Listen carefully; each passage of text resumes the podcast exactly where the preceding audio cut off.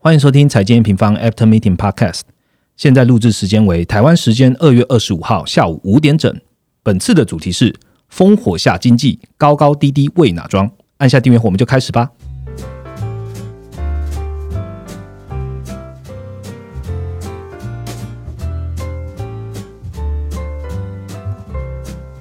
Hello，大家好，我是财经方的 Roger。呃，节目一开始呢，相信不用我们特别说明哦，大家也都知道乌俄情势目前的状况哦。当然，以任何一个世界公民的角度啦，我们都希望任何地方都不要有这样战争的发生。不过怎么样，我们都还是身处于在这个资本市场嘛，所以就不可能不去了解这些外生的变数哦。上一集呢，其实我们跟呃孙主任聊天聊蛮多，有聊到很多乌俄的历史啊，还有一些大国的角力。那本周的战事啊，还有美国还有 G7 的动作加入后啊，原本就一脚踏入升级循环的美股，我们又要来怎么看呢？这一次的内容非常的多哈，所以我们就一次请两位研究员来解读了。欢迎我们的末日研究员 Jason，还有美国市场研究员 Ryan。Hello，大家好，我是 Jason。好，Ryan。Hello，我是 Ryan。好，我必须要帮忙重申一次哦，Jason 的末日研究员其实是他的主业，但他的副业是 A 平方黄金原有的研究员。没有，我也那请大家记得了。我也不希望这样子。对，所以在节目一开始之前呢，我们先请 Ryan 为我们带来这一周的行情吧。好，虽然说那个末日研究员跟那个我们的战地记者是 Jason，但一周行情还是我来报一下。然后来本周就是乌俄冲突的背景下，就是其实台湾时间就是二月二十四的时候，其实短线避避险的一个情绪是非常高涨的。嗯，那尤其是以通膨概念的，像原油啊、天然气啊、黄金，它盘中的一个涨幅是最为惊人的。那 WTI 原油是一度突破了一百嘛，那黄金是一度超过了一九七六，那甚至带动一些基本金属啊、农产品都有一个很强劲的一个涨幅。不过在我们录音时间的一个当下，就涨幅其实都有个大幅收敛的状况。那原油、黄金的周涨幅大概都落在一到三趴左右而已。那股市的部分的话，其实最大受害区域的话就是欧洲跟俄罗斯嘛。那俄罗斯的 RTS 跌幅盘中对五六成哦，五六成哦，对对对。那但目前其实也是就是也是在大幅的收敛中。那欧股的话则普遍是跌幅大概在五到八趴。那其中德国就是因为它是能源最仰赖俄罗斯的一个国家，所以它的跌幅也是相对靠前的。那在美股的市场的话，则在前一天的晚上就出现了一个 V 转，大 V 转。对对。那所以本周平均跌幅大概只有两到三趴。那新兴亚太国家的话，平均跌幅就三到五帕。那这个从这个跌幅的差异上，我们就可以发现说，乌俄战争的一个避险情绪哦，就短线资金其实是流往个美元资产。对，你可以看到欧元的跌幅在一帕，那卢布就不用讲，卢布跌幅是八帕以上。嗯，那美元的话，则是一度突破了九七的大关。那十外的美债值率也是一度一度是跌到一点八五帕。那虽然说在录音时间就是跟原物料一样，也收敛了，有一个收敛的状况，但是整体可以看到，在短线避险情绪下，就是本周各资产的一个。波动幅度是大幅的增加，那行情呢就是嗯会不会短线止稳，就听我们今天 p o c k e t 的内容了。OK，好，那先跟大家报告一下哦，你们在收听节目的当下呢，我们最新的三月的月报也已经上架了。这一次三月月报的标题呢是“烽火下经济市场三个对焦才是关键”。那今天的内容会针对乌二啊。或是黄金啊、原油啊、美股啊部分来好好讲一下。那我们分两个部分啦。第一 part 是我们的乌俄战争，那我们了解一下说，诶，现在的乌俄战争到底影响层面有多大？那油跟金我们要怎么看？这一次的地缘政治风险呢，对这个能源市场的影响。第二个部分呢，美股啊也受到乌俄也些微有影响啊。刚刚 Ryan 有讲了，不管是呃我们录音前一天晚上的 V 转啊，还是说大家这市场的情绪都有。那联准会的下一步是否会陷入两难呢？我们就开始今天的主题吧。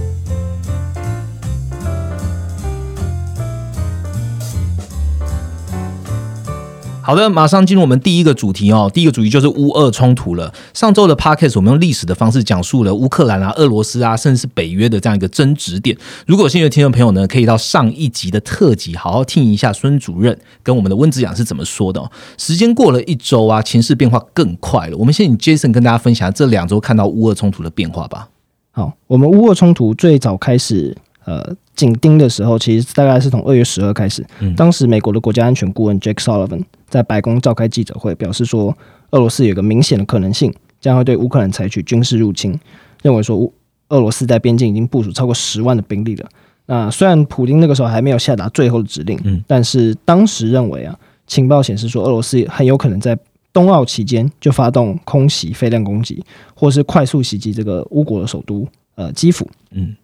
那。其实为什么会惊动到我们，是因为国家安全顾问 Jack Sullivan 他特别出来，其实就是一个蛮强大的讯号。如果是比如说国务卿或者是白宫发言人出来讲话，那可能还没有那么严严重的后的后果。那但国家安全顾问，我当时就发现说这件事情非同小可。那当时其实，在隔一周的时候，就曾经导致说油价的电源政治风险溢价开始大幅攀升，那油价就是突破就是呃的一个关卡。那但在但在隔一周啊，其实地缘政治风险是有一点舒缓的现象，包括在当时二月十四号周一的时候，普京跟俄罗斯的外长都表示说，呃，双方还是有谈判的可能性。那所有的可能性都还没有被用完。到隔一周一的时候啊，其实法国总统马克宏都还是在不断的居中协调，呃，声称说，就是美美俄双方已经就原则上同意要举行一个峰会，那针对乌克兰议题，然后来进行外交讨论。那美国。说他们参加的前提就是俄罗斯不要入侵嘛，所以当时看起来都一副好像和平的样子。但是到这一周，从礼拜一开始，其实情势就急转直下了。包括礼拜一晚台湾晚间的时候啊，俄罗斯总统普京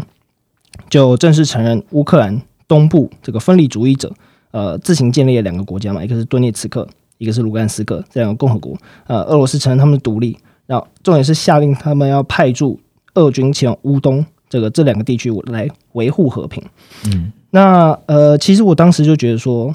如果他们承认这两个国家，然后还签订了友好合作互助条约，就给了俄罗斯一个去进攻理由乌克兰更多的一个理由了。那确实啊，在当时欧美就开始陆陆续续展开一些金融制裁，包括限制俄国银行呃的融资管道，包括限制俄罗斯呃主权债。在欧美的一些呃交易，然后最重要的是德国总理是暂停北溪二号天然气管线的这个批准，那是直接表示说没有没有这个批准的话，北溪二号就无法呃运作嘛。嗯，所以我们刚刚提的是呃乌俄罗斯在承认那两个呃乌克兰东部的国家之后，欧美做出的经济制裁。嗯，那情势最紧张的时候，其实就是到这周四开始嘛。当时俄罗斯总统普京在呃。台湾时间差不多中午，也就是俄国大概非常呃早上，还有欧洲其实是在晚上的时间呢，发表了电视谈话，正式宣布要向乌克兰东部顿巴斯地区执执行特殊军事行动，要求乌克兰去武装化。其实这件事，这其实这个谈话的意思就是要正式宣战的。对，那其实，在很快之后啊，外媒就开始陆续报道乌克兰很多城市传出爆炸声，包括首都基辅。那东北部一个重要的城市 Kharkiv，然后临近黑海的奥德赛，这几个城市都开始出现爆炸声。那甚至说，呃，乌克兰外交部长直接在脸书上面说，普京对乌克兰展开全面入侵了。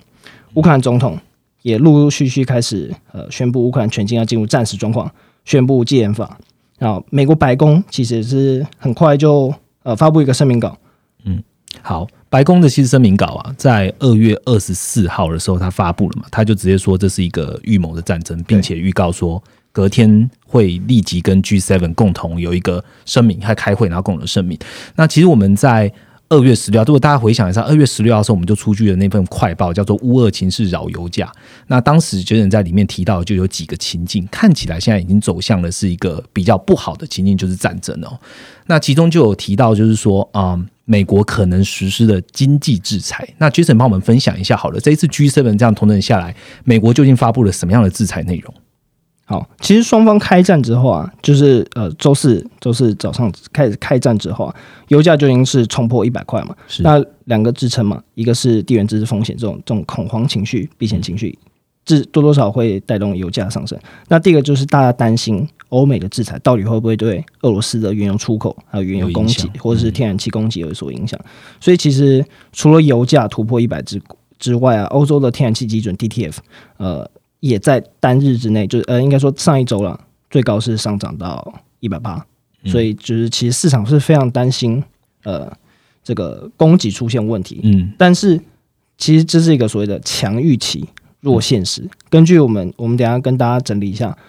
其实欧美的经济制裁对于呃油气的供给影响没有那么深。嗯，那在开战之后啊，英国、美国然后欧洲陆续有公布经济制裁的细节内容，我跟大家整理一下。像英国首相强森，他是先在议会向呃议员就是召开谈话，那他公布一一系列的差不多十项的经济制裁，包括说冻结俄罗斯外贸银行 VTB，这是俄罗斯第二大银行，在英国的全数资产，然后把俄罗斯金融机构排除在英国的金融结算体系里面。那除此之外，也针对一百位就是俄罗斯寡头实体公司，然后他们的子公司，呃，包括俄罗斯一个很重要的军火公司，冻结他们在英国的资产。嗯，那除此之外，像是什么呃私人企业在英国融资禁止，那这俄罗斯主权在禁止，那甚至是禁止俄罗斯航空入境英国。但其实蛮重要的是，其实当时有看到啊，就是呃。英国强生有特别提到，他要求 G7 他请求了，请求 G7 盟国呃要去禁止俄罗斯使用 SWIFT 支付系统。其实我们在上周跟孙主任聊天的时候就已经有提过 SWIFT 支付系统对呃全球金融体系的一个重要性，所以确实在呃在那个节骨眼下，有可能会对美国全呃全球能源供给，然后俄罗斯能源能源供给造成影响的一个点。但是在后来啊，拜登也去录也也跟进宣布他们的制裁细节嘛，这边主要就是帮大家整四个。四个点，第一个是呃，美国宣布就是呃，限制俄罗斯用美元、欧元、英镑、日元来进行业务。那第二个是它限制军方融资。那第三个是它切断俄罗斯的一些科技进口，部分的科技进口。那第四个就是也是一样把俄罗斯银行加入制裁名单。诶，没有 SWIFT。对，接下来我们就是跟大家讲，其实我们刚刚讲完英美的制裁细节之后，有三个重点。第一个重点就是没有把俄罗斯踢出。SWIFT 体系，那拜登他在记者会 Q&A 上面就表示说，这是一个选项之一，但目前没有计划使用。那我觉得其实呃这也蛮重要的啦，因为像是乌克兰呃一些东欧国家，包括波罗的海三小国，然后还有波兰，还有英国，他们其实都有在推动要把俄罗斯踢出 SWIFT，但是目前看起来美国没有这个意愿。然后欧洲大国像德国、意大利、法国，maybe 他们呃可能跟俄罗斯的业务往来更大，所以他们没有。啊，没办法承担，就是把俄罗斯踢出 SWIFT 之后所需要承担的一些经济后果。OK，第二个是也没有石油禁运。呃，拜登在记者会 Q&A 中，其实他是直接表明说，这一次的制裁方案啊，特别允许能源支付会持续，因为它需要能源的供给，它需要有啊。那我觉得这也是呃，这也是蛮神奇一个点，就是你明明知道，老实说。欧美明明知道俄罗斯的经济痛点、经济命脉就是在油气，但你还是允许嗯它继续进行能源供给嘛？是。然后，其其实我自己我自己来看呢，呃，就是我自己个人的观点，可能偏政治一点，就是欧美国家可能是有点半放弃、半放弃要透过制裁来吓阻俄罗斯啊。那第三个小重点就是说，拜登在这个声明里面也有表示说，要跟其他国家释放战略储备使用，就跟去年。呃，十一月，然后协同像英国、中国、日本这几个消费国来释放 SPR 一样，只是我们都知道这个其实就是短期宣示意味比较大，对，宣示宣示意味比较大，对呃整体能源的供需平衡来说，影响就是偏短期的。嗯，好，听起来制裁啊，包含的就是 SWIFT 系统，然后或者是说在能源供应上面都没有呃列入这一次在拜登的这个声明稿里面哦。那我想要请 Ryan 来回答一下，就是说现在看起来既有已经公布的这些制裁啊，从西方的国家角度来看，是不是对美国经济也不太伤，对俄罗斯也不太伤啊？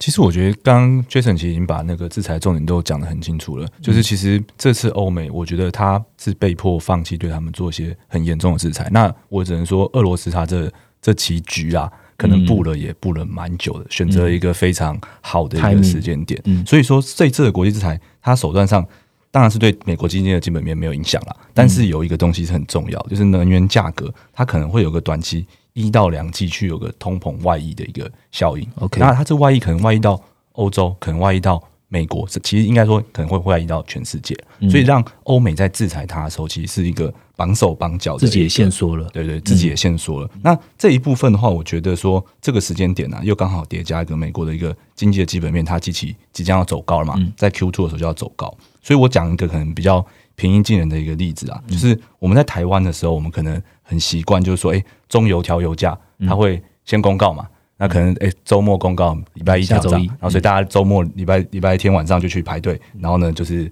哎，赶快加完油，因为明天要涨价。那甚至会有一些什么春节冻涨啊这种的这种算是政府补贴的这种措施。但美国这边就不是，美国它其实油价是每天去做一个动态调整的，所以反映到终端价格速度是很快的。所以这个通膨外溢的一个。效果，如果说能源居高不下的话，它其实压抑消费力的这个负面影响也是很快的就会传导到民众。那所以说，美国的这个经济基本面，我觉得当然长期不受影响，但短期它一定会受。这个去制衡。那拜登现在民调非常差嘛，嗯，所以他在这边如果他也要救经济，他真的如果说打一个很强硬的制裁，甚至说欧洲对他打一个很强硬的制裁，如果让能源这个通膨外溢的效果更显著的话，他们其实国家经济更受不了。嗯，好，那我们听完之后，其实有就有发现啊，就是乌俄冲突，我们常常在讲的两个重要的商品哦，呃，但股市我们下一个部分谈两个重要的商品，当然就是油跟金哦。刚刚其实 Ryan 在一周的 review 里面已经有讲到了，就是呃。原油期货指数在在呃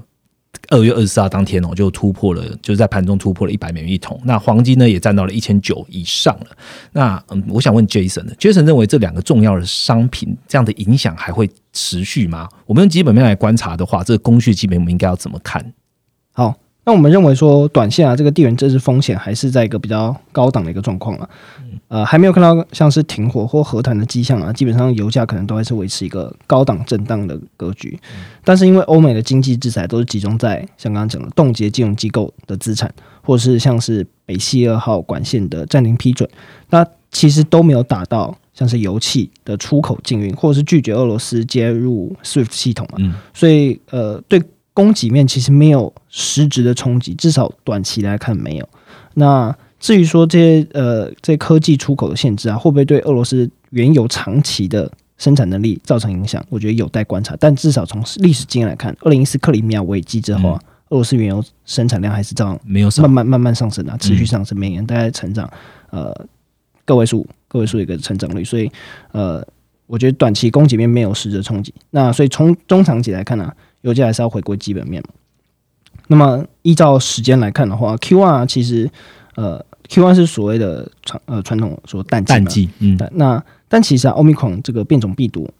在去年十一、十二月的时候啊，有一个比较明显的对对于油市来说有个明显的担忧，但是呃，到今年 Q one 的时候，各国交通货运需求都是。非常强劲的回稳啊！不管是你去观察欧美的苹果移动趋势，或者是全球每日航班数啊，它都已经超越疫情前这个同期的水准。那像是呃美国的原油每日原油产品消费量也是维持历史高档，甚至在 Q one 的时候出现突破历史高档的一个情形。所以整体来说，需需求的原油油市的需求前景都是有所在改善的了。那像是 EIA 他们也是有去呃上调他们 Q one 的供需缺口，所以 Q one 来看的话，呃需求。前景是非常好的。那另外一个点呢，就是从库存端来看呢，呃，像是年初以来，美国原油库存都是持续震荡下滑。我们刚刚说 Q one 其实传统是一个处于一个淡季状况，所以从季节性走势来看，美国原油库存理论上应该是慢慢呃堆积的。但是其实今年呢，它到呃年初以来都是持续震荡往往下嘛，好好几周都是出现优于预期的消耗状况。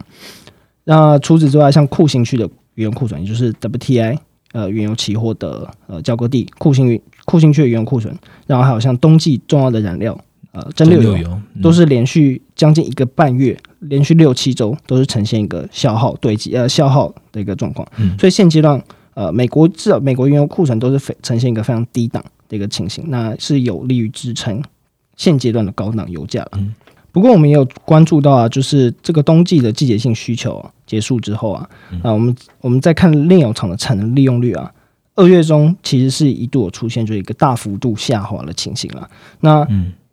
通常来看呢，三四月的时候炼油厂会开始准备转换到就是夏季汽油啊，所以会导致说他们会陆陆续续进行税收，那对于原油的需求可能就会呃下降一点啊，所以是要留意一下 Q two Q 三是否会出现原油库存。堆积的一个情形，那尤其是考量到美国页岩油增产，呃，今年的可能性是蛮高的了。那我们等等可以更深入来谈，就是美国页岩油这个部分。但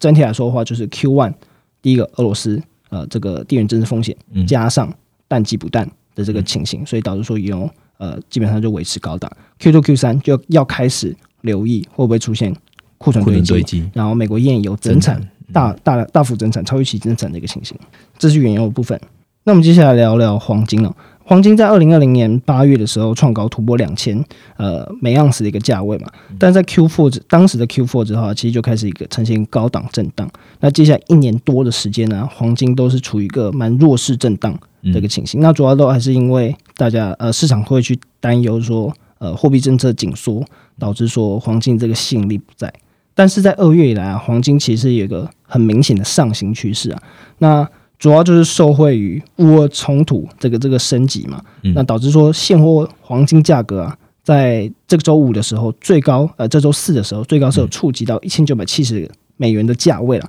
那也是突破就是去年六月来个蛮明显的震荡的行情，也是创下二零二零年九月以来最高的价位啊。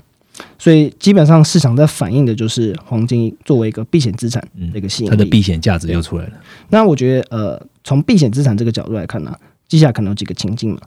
第一个情境，可能乌克兰确实是呃要求和谈，或甚至他直接投呃投降。那我觉得这样的情况下，战争风险短期之内就是舒缓了，地缘政治风险是舒缓。那黄金就比较有机会，还是要呃可能会可能会回归基本面。那先前的这个地缘政治风险溢价也会回落。嗯，但是如果出现呃就乌尔打长期战、拖延战、巷弄战、游击战这种情况。甚至是俄罗斯，如果他成功掌控乌克兰之后，嗯，开始向北约的东欧成员国家，像是波兰啊、啊立陶宛、罗马尼亚这几个国家开始施压他们的边境的话，我觉得地缘政治风险还是会维持在一个比较高档的情形。那这个时候避险需求就还是有可能支撑贵金属的表现。那除了乌俄这个不确定性之外，黄金中长期的基本面核心。还是在实质利率，嗯，那如果你继续回去看，就是上一轮美国升息循环，就是二零一五年底它开始启动升息，跟二零一六年底恢复升息的时候啊，其实当时黄金就是在升息的前后，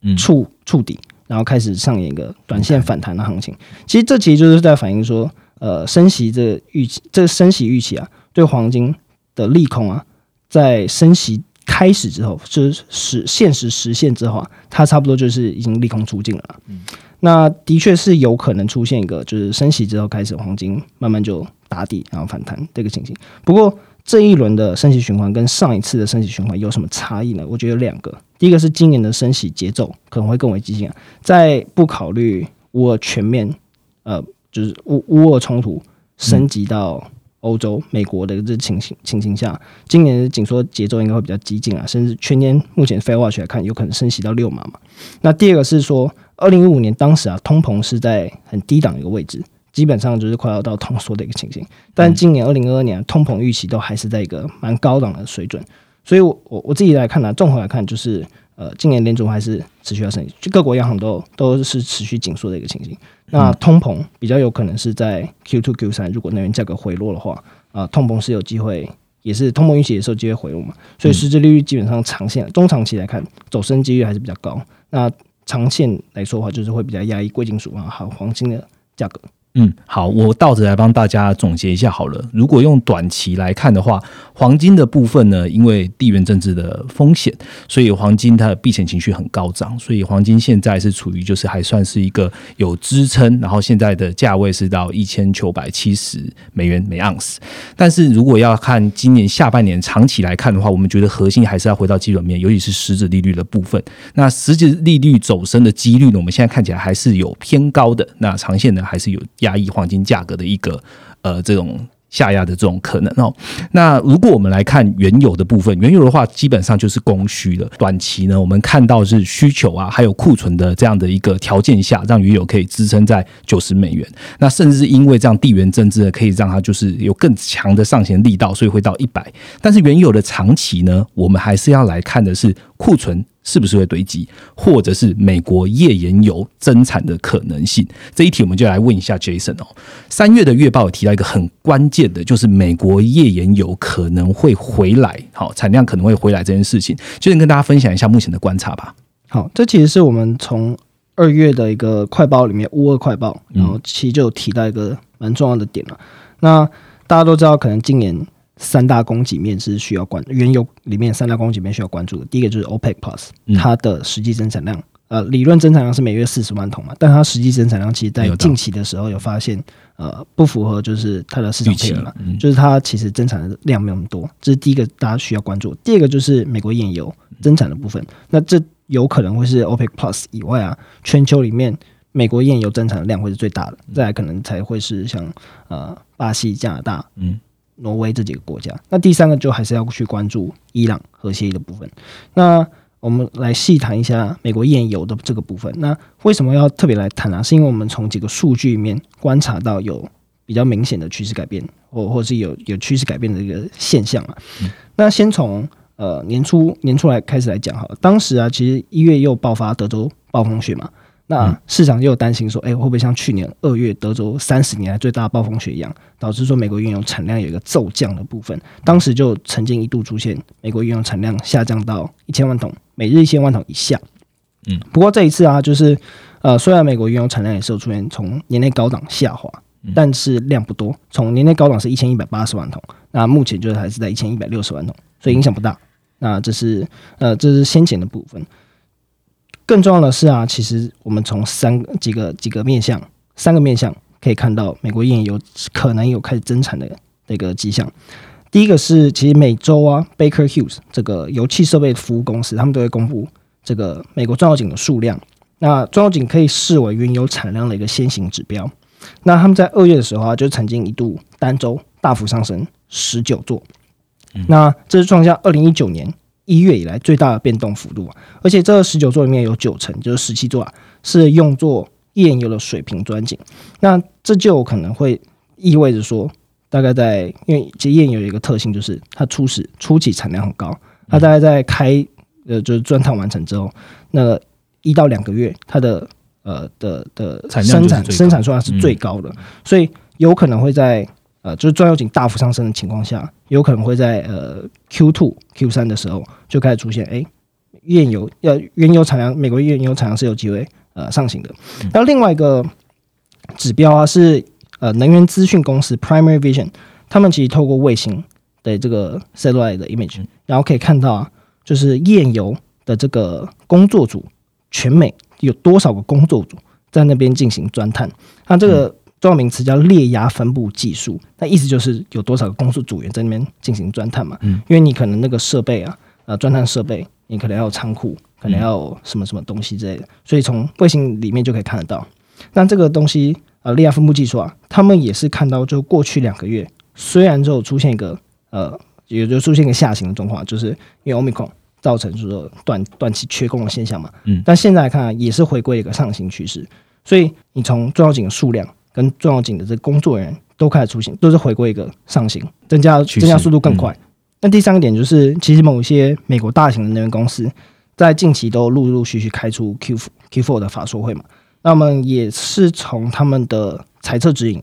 看到，就间接证实我们刚刚这样的猜想，就是说可能 Q two Q 三美国页油要开始慢慢增产回归了这个现象，包括就是石油巨擘雪佛龙 C V X。他们的财测指引啊，就是表示说，今年的资本支出大概年增会到二十帕，然后主而且会主要是用在上游钻探跟生产活动。那为什么是要去？就是如果它只是年增二十帕，但是它都拿去用做一些呃可能减碳设施啊，或者是一些呃薪资调整的部分，那可能就没那么影响影响那么多。大家特别提到说，它是要用作上游钻探，所以我觉得这也是这也是一个一个蛮值得注意的点。那另外一个是啊啊。CVX 这个雪佛龙，它也是表示说，在二叠纪盆地，就德州二叠纪盆地，它的产量也是差不多年增在十帕左右这个水准。另外一个美国最大独立页岩油生产商叫康菲石油，那他们在二月初的时候也是召开法说会嘛，表示说今年的日产量，全年的日产量要从一要要提升到一百八十万桶，那年增差不多十八帕的部分，那资本支出也是上调到七十二亿美元，年增三十八帕，所以从这两个。呃，蛮重要的石油巨头里面都可以看到他们的产量上调，资本支出要上调。呃，但是呃，这个康菲石油它是有讲说，它资本支出会部分用在减少设备的碳排放量啊。不过整体来看的话，就是目前来看有几个油商他们的财报都有开始说，就是今年基本上会会上调他们的原油原油产量啊，所以整体看下来，美国原油产量确实有机会在 Q two Q 三开始陆陆续续恢复。所以总总结一下，就是三个点：第一个是重要井数量，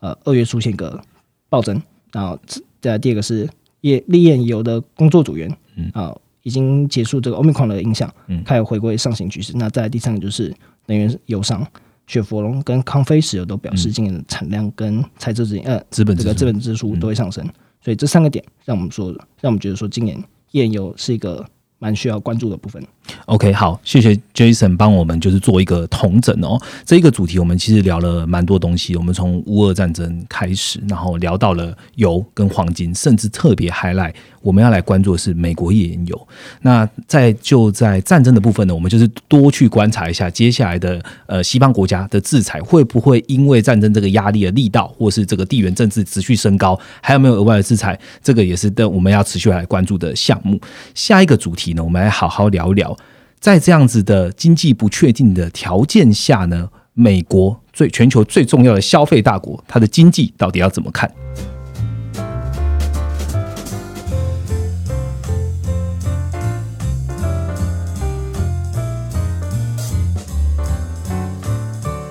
好，马上来到我们第二个主题哦，我们把目目光拉到美国来了。呃，刚刚讲的一周行情啊，美股的表现先蹲后后跳嘛。那录音的前一个早上呢，美股因为战争的消息就急跌，那后面又急拉，看起来就是这样子的，振幅会非常的大。Ryan 觉得战争会这样的影响美股会持续嘛？那还有美股近期的表现，你觉得是受到什么样的因素影响是最显著的？然后，其实我自己个人，其实从过去历史经验看啦，战争通常都还是比较是偏短期的啦短期，对啊。那它这，但这这次比较特别啊，就是这次因为战争，它影响更多会在原物料价格上面。那我们刚才前面有讲到，通膨外溢，它其实是会持续的拉扯美国的一个消费的经济动能、嗯，那这次的战争事件，我觉得是一个 trigger 啦。那因为美国其实美股大家应该都知道，从一月它是先是修正一个估值，因为是那个升息的预期上来了嘛，所以修正一个估值，然后到一月底出现一个强劲的反弹。但是大家可以发现，就是在战争这件事情后，它其实很明显的还是有点偏无力，反弹力道不对对够，，反反弹力道就没有那么够。那我觉得这个是因为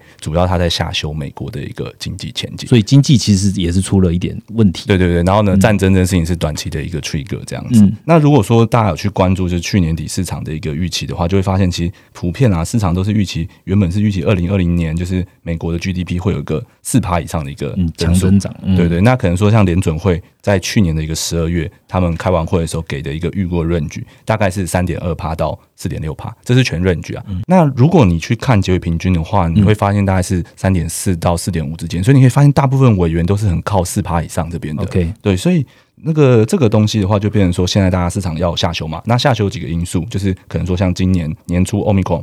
它因为一个跨年因素，直接确诊人数到百万以上，嗯所以其实市场在年初就有开始出现一个下修。那这个下修一直到什么时候？其实就是到一月底。一月底的时候，IMF 有出一个全球的一个新的预估嘛是，那他把美国从五点二帕降到了四帕，但是那时候因为四帕好像还可以，还不错啊，因为四趴其实只是大家可能原本觉得四趴以上，那下修到四趴，那今年还是正成长嘛，那股市就还有一个很明显的一个反弹。嗯。不过到了二月中，就是公布了一月的 CPI、零售这些陆续公布之后，其实市场就开始。继续下修这个经济前景，因为我们从这次的数据可以看到，就是零售虽然是再创新高，但同步的就是如果说你去对照去年三月的一个变动率，其实会只剩下四点二七八的一个增长。那再配合这 CPI 绝对值也是创高，不管是能源啊、房屋啊、汽车，这些都是短期不容易看到回落的一个的项目了。嗯所以说这个占 GDP 比例大概二十五趴的这个零售的增速，如果都只有四趴出头的话，那其实全年 GDP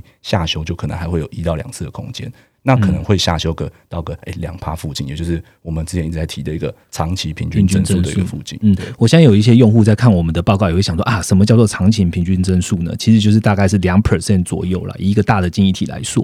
呃，刚刚 Ryan 提到就是通膨啊，零售销售数据创高，我们用另外一个数据就是美国消费者信心指数，其实也是跌到五个月来的新低点了。那刚刚 Ryan 提到的通膨跟市场预期啊，才是现在一直拉扯美股的一个非常重要的因素哦。我们其实现在在讲三月的月报，其实我们在看的是整个下一 Q 了。所以 Ryan，你觉得接下来三个月美国的基本面会怎么走？嗯，我觉得 Q 2的经济本来就是会增速放缓了。那市场因为战争因素，目前其实已经有一个更快的速度去下修这个经济前景。所以我先简单下个结论，就是可能大家最关心的行情的部分。其实我是认为说，短线战争啊跟恐慌，其实是把现货啊或者期权的筹码，或是这种经济下修的一个预期，其实是一次扫光。所以其实很容易会有个短期的低点。不过我们还是要回来看三个月这个基本面的状况。其实你会发现，基本面啊、资金面在 Q two 还是一个相对不利于股市的一个情况，嗯嗯因为经济增速它更快速的去接近长期平均，所以你全年的一个。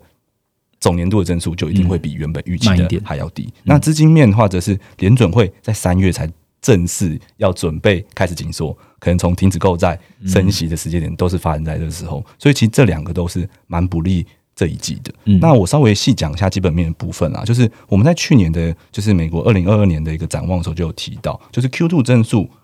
一定会放缓。那主要有几个原因，第一个就是就业市场的这个恢复速度会回到正常，因为在过去一两年就是。民众是逐渐的跟疫情去共存，那已经有很多很多的民众回到工作岗位，所以你不可能再要求说，哎，现在的就业增速还是跟过去一两年是一样的增速。那第二个是消费的部分，就是除了高基企以外，你也可以看到，就是可能说股市啊。加密货币这种财富的效应很明显的减弱，我相信有在市场应该都可以很有明显的感受感受到。那同时通膨的这个绝对值它也是持续的创高，所以民众的实质购买力一定也是正在减弱的。那最后是第三点升息，那这升息的部分，我觉得会特别拿出来解释的原因是这样，就是我们在这次零售看到汽车的销售非常的好，嗯，但是这个东西就是因为很多的耐久材商品或是房市，它其实都是一些。利率敏感的一个项目，所以等到真正的升息之后，其实你那个增速绝对不可能跟之前一样。那这个实体这这个这种状况，也不是说它就不好，只是说实体经济它会需要一段时间去消化这件事情。等到它能适应这个利率后，才会再增速才会再回来。嗯，我来问一个市场大家都在问的问题好了。刚结合刚刚 Ryan 讲的内容哦，Q two 的增速会放缓，现在的战战争的情况又推升了油价。那现在看起来。嗯，如果经济放缓的幅度是大于这个我们通膨啊这样的一个幅度的话，联准会啊会不会因为现况而改变紧缩的立场，或者是它的紧缩的速度呢？让你怎么看啊？那我可以直接破题跟大家讲说，绝对不会。那绝对不会原因的话，其实从就是我们是从最近委员的一个看法去发现这件事情的。就其实包括副现在的副主席 Brenna。那还有纽约联储的 Williams，他们其实都是同步就是公开发言，就是说三月一定要升息的。这是那这个话，我可以特别去哎，大家如果有兴趣，也可以去看 Williams 的演讲了。就是他在这一次啊，其实有特别强调说，可能美国经济啊，就业的数据都很强劲，然后带动了低收入的工资都出现一个大涨的状况。那但是因为这一波的通膨是可能因为供应链，然后可能缺工啊，然后呢？运价啊，这种这种供需不平衡导致的一个高通膨，那这种东西是会给中低收入者带来很大的压力，所以他认为说货币政政策要针对这件事情去做一个再平衡。那这再平衡什么意思？就是说，可能在过去两年期间，货币政策都是去 push 需求，因为怕进入衰退，怕进入通缩。对，那结果现在的状况是。需求完全的超过供给，所以造成这个供应供需不平衡的一个高通膨的状况。那他觉得说现在要去再平衡这件事情，所以他觉得说一定要在三月初停止购债，然后呢在三月会议加息，那甚至可能晚晚今年的一个晚些时候要去进行一个缩表，来减少对需求端的一个支持。那等到这个供需不平衡的东西就是被再平衡之后，才有可能把高通膨的压力缓解下来。所以你就会发现他们现在的的态度是这样，就是我要用货币政策去。再平衡这件事情，所以它就不可能停止嘛。所以我觉得这个战争因素，如果说战争因素是配合像可能能源这种事情，然后通膨这种事情的话，他们更不会因为这样子去停止他手上的一个紧缩的一个进程了。嗯，所以看起来联总会它这只锚定就是通膨了，它不会因为经济的也也可能会放缓，然后做一些改变。哦，对啊。然后我这边再补充一个，就是其实 Williams 他在呃委员会委员里面哦，他绝对是对经济。最乐观的一个委员，像可能以前说什么金丝雀经济，就是他讲的，就是他提出来的。那他在这个委员的平均里面，我相信他一定也是刚刚刚刚前面讲嘛，三点二趴到四点六趴的润据。我觉得他可能说明就是那个四点六趴的委员，他可能就是投这个四点六趴的委员。OK，那现在连他都把他下修到三趴以下。然后呢，他下修到三趴以下，但是还是认为要做紧缩政策，所以我觉得这是他被派出来讲这件事情的一个主要原因。所以我觉得可能经济可能不是他们目前的首要目标了。OK，好，Brian 已经跟我们讲了嘛，从资金面来看，然后跟实质的一些呃经济的状况来看的话，看起来 Q two 是特别要留意的。Brian，你觉得资产配置的部分有什么建议吗？好，那其实就是从联总会，我们刚刚态度已经看到嘛，它就是货币政策要转向去压一些商品的需求，来促成这个供需平衡，还有通膨的一个回落。所以在这样的调控背景下，我是认为啦，我们上半年配置其实应该是要随着就是持续越接近 Q two，我们是要逐渐的降低一些杠杆，然后去提高现金的一个比例。即使现在有个短期恐慌的反弹，可能反弹你要慢慢的去。增加这些现金的部位，那并且去留意说有没有一个长短利差倒挂的一个现象发生，因为长短利差如果真的倒挂的话，其实实体经济它会更疲弱，那可能就是哎经济的这个动能就会比想象中的更低。这样好，这个我就想来替听众朋友问一下喽。长长短利差倒挂现在看起来是还没有哦。现在呃，长短天气利差现在是收窄到大概零点四 percent。不过现在市场也确实很多人在讲说啊，可能今年呃倒挂什么的。Ryan 你怎么看现在是越收越窄的情况？其实我们是其实历史上的这个倒挂啦，我觉得呃，你的话你倒挂分成两种，一个是从短利去。上来的一个倒挂，一个是从长端下来的一个倒挂。那我们目前其实还是处在一个短利上。那短利上什么意思？就是说，哎，你对短利就是对呃升息这种事情特别的敏感，就是你只要如果升息率很高，那短利就会很快就会上来嘛。那所以这种状况通常还是会是偏好的。但是如果说发生我们刚才前面讲经济增速要开始放缓，嗯，然后是长端的。利率下来的话，可能就会是比较不好的。那我这边稍微解释一下，就是短端我们刚才讲是跟政策利率比较关嘛。那长端它因为长端一定要有个比较好的利率，不然我干嘛要去持有长端？所以它会包含一些市场的通膨预期，包含一些诶景气的预期，所以会有这两个东西在里面。那如果是因为景气预期下来造成的倒挂的话，那通常股市就不会有太好的表现。那大家可以简单去想象，就是说，呃，你可能企业你平常诶你欠了长期的债。就欠欠了长期的债务，那你可以短期融资去还它，因为你有个利差。那银行也是，银行它因为有个利差，所以它可以去放贷，愿意比较愿意去放贷。但当如果说这种条件不存在的时候，企业会有融资困难，然后呢，银行会有他不愿意借贷的一个问题，那实体经济已经降温的更为快速，这样子。嗯，好，Ryan 已经替我们讲完哈。我们其实在这个三月的月报啊，就是烽火下经济市场三个对焦才是关键，里面其实就讲了一个蛮明显，就是要关注长短天气利差这件事情。这也影响到我们今天要告诉大家的一周一图表哈。我们呃会有很多的想要了解总经的新朋友来加入我们，所以我们也借由这个机会，请 Ryan 跟听众朋友分享一下。什么叫做长天期的殖利率？什么叫做短天期的殖利率？Right？那我们刚刚其实已经讲嘛，就短天期，我们就我们通常啊，我们这边就是用十减二 Y 做举例，所以讲就是两年期的美债。那美美两年期美债殖利率就是跟政策利率是比较关的。那十天期的话，就大家可以把它想成是呃，就是景气的一个预期，经济的一个预期，然后通膨的一个预期。那这边的话，我们其实，在我们最近的粉砖上，我们也重复打了很多次，就是它跟四大的这个经济的循环是有关的，可能说在进入衰退时期的时候，央行会快速的去降息嘛，那它把短天期压下来，它的利差是不是就扩大了？那就会是比较正常的经济的一个循环。那如果说诶接近像现在可能说呃经济要放缓的时候，那长端要下来。的话，那如果出现一个倒挂，我刚才前面有讲到，企业会融资困难，银行也不愿意放贷，所以它其实是可以把它归类到四个景气的循环中。那以现在的状况跟过去最大的不同，就是大家如果到我们网站看的时候，你可以看一下我们最新的一个看法，就是我们觉得现在跟最大的不同是说，以前只要发生有问题，它可以降息去把这个利差去扩大，嗯，所以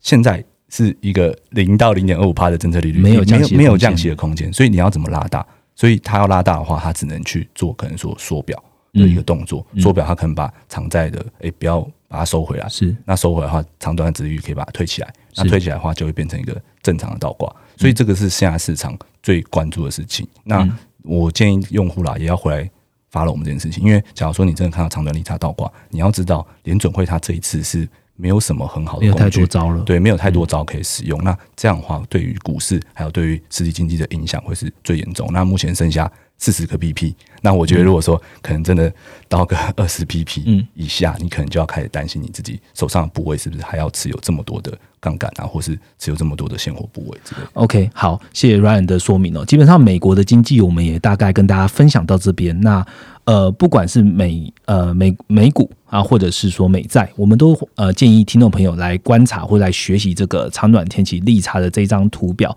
那特别要注意的就是，呃，当今天短天期超过长天期，就是长短天期要倒挂的时候，它可能意味着就是我们会从经济的呃。趋缓可能会走到衰退的这个时间点就越越来越靠近，所以听众朋友要一起来关注这张图表。那我们也有一个量化的报告，也是专针对这个长短天的利差做了一个不同的景气循环下，你该怎么关注，甚至在不同的产业别的胜率跟报酬率。那欢迎大家一起来看一下我们这一篇的报告哦。好，那我们今天的大概内容讲到这边，我们花一点点的时间来回答一下用户最近的问题。好了，我大概会问两题。那一题呢，我想要先问 Jason，有一位用户呢。呃，他叫做 David 好，然后他想问的是，啊，他是一他是一个呃中国的朋友，他想问说，请问我在看这个航运图表啊，为什么 CCFI 的出口集装箱运价指数在上升，但是另外一个指数 FBX 零一的路线的 index 在下降呢？那 FBX 零一其实就是亚洲到美西啦。那请 Jason 跟听众说一下吧。好，那 CCFI 指数啊，它是统计十二条从中国港口出发航线的运价。呃，变化包括呃，中国往美西、美东、欧洲、日韩、南非等主要的航线。那它的资料来源是二十二间呃航线市场份额比较大的船公司。那第二个 FBX 是呃，其实大家如果关注我们的 M 方图表，知道就会知道它是线上货运平台 Freight OS，它会诊国际货运承揽业他们的即时报价，所以他们的 FBX 的路线啊。不会集中从中国港口出发，所以 FBX 跟 CCFI 它的航线组成就不太一样了。OK，那除此之外，他们的资料来源也也有所不同，所以短期趋势确实是有可能出现分歧的。那如果你去看历史数据的话，就会发现啊，CCFI 跟 FBX 综合指数啊，它们两者的周变动幅度会相关性比较高了，因为两个都是综合型的航线运价指数嘛。但如果你只把 FBX 零一，也是也就是呃中国往北美的这个运价走势跟呃，CCFI 来做比较的话，它的相关性就比较低了。所以，呃，问题是为什么 CCFI 跟呃 FBX 零一的呃的趋势有出现不一样嘛？当然，我觉我是建议说，就是如果你要去看的话，建议是看 CCFI 跟 FBX 综合指数一起来看趋势比较。呃，比较准。OK，其实简单来说，CCI 跟 FBX 他们都是所谓的综合指数。但如果你要特别看零一啊、零三啊或其他的，它都是个别航线的指数，所以当然这样的一个相关性就会比较低。所以欢迎听众朋友就来关注一下这两个综合指数了哈。好，那我来问第二个问题啊。第二个问题是我们 Podcast 的用户，他叫三峡 Wilson。好，他说他想要问 M 方大大们哦，他是总经菜鸡的提问。那呃，众所皆知，美股的通膨。呃，盛行嘛？那印象中呢，有听到就常听到处于生产力循环呐。那请问我们要如何判断生产力循环还是通膨循环呢？Right？那其实我我相信这个大家应该今年都是非常疑问，因为其实今年从一月开始美股就是哎一路的回落嘛，所以其实应该很多的就是大家在外面讨论下总经大神啊怎样怎样，或是哎总经的看法到底是哎有没有变化？对，但我觉得这个东西，我觉得简单跟大家讲，你要把短期跟长期放开，就是你如果真的是看。很长线的人，或是你真的做现货，你没有杠杆的人，看总金的人，其实他们真的不会在现在去改变生产力循环这个观点。你知道为什么吗？就是你可以想想看，两千年，可以想想看，二零一八年那时候都是有结构性的问题，公司是一间一间在倒，嗯，但是率也高。你你看这一次肺炎疫情，虽然也有造成一个衰退，但是你不是不是没有看到很多公司是倒闭啊或什么，你还没有这种。状况出现，就像可能 Rachel 前前几集有讲到嘛，违约率或信用风险利差还没有出现这种的状况，所以它长线绝对是多头，但是它短线可能因为有些战，不管刚才讲到战争因素，或是经济增速放缓的一个因素，或是你这边他问的通膨的因素，嗯，那这个东西的话，我觉得它就是需要时间去处理掉它，就可能说，哎，现在联准会也开始要处理这个供需不平衡的事情，它现在目标，我去把需求端这边我把它压下来，可能我把像 Williams 讲嘛，我把三趴的诶，经济增速压到三趴以下，那你三压到三趴以下，你供需还不平衡吗？就这种感觉。但是联总会需要多少时间去压的一个问题而已。所以我觉得大家在看这件事情的时候，要把它分开来看，就是短跟长要分开。那你在短的时候，你当然你也可以很激进的去操作，你去操作一些诶抗通膨的一个资产，你当然也可以。但是其实如果真的拉长来看，你的布局是想要诶，就是不去看盘的，或是你真的只是。专心做本业的话，我觉得你股市还是是一个长线的生产力循环。嗯，啊，这边补充个啦，就是如果是我们怎么看出生产力循环呢？其实你就想一下，现在的科技应用是不是很像当初的手机苹果 iPhone 的应用？现在如果电动车出来，它真的是可以一代一代一代去升级的。嗯，它那个升级起来那个规模是很庞大的。所以我们通常就是如果从中间看，我们是。看到很多产业都还有很多的新应用要使用。嗯，对。简单来讲，就是我们如果把周期看长一点的话，现在还是一个科技驱动的一个生产力循环。那究竟你在很很多时间点，大家从历史来看会判断说，哈，通膨循环跟呃生产力循环的话，其实 Jason 也有写过一篇关于通膨循环的快报，我会把它贴在资讯栏这边。那欢迎听众朋友可以去下面看一下，到底用什么样的 criteria，或是你该怎么样判断不同的循环该做什么样的投资布局哦。好，今天的 p a c k e t 大概讲到这边了，我还是要跟听众朋友说一下，呃，这一次我们的三月月报其实写的非常的详细，尤其是针对短线这样的一个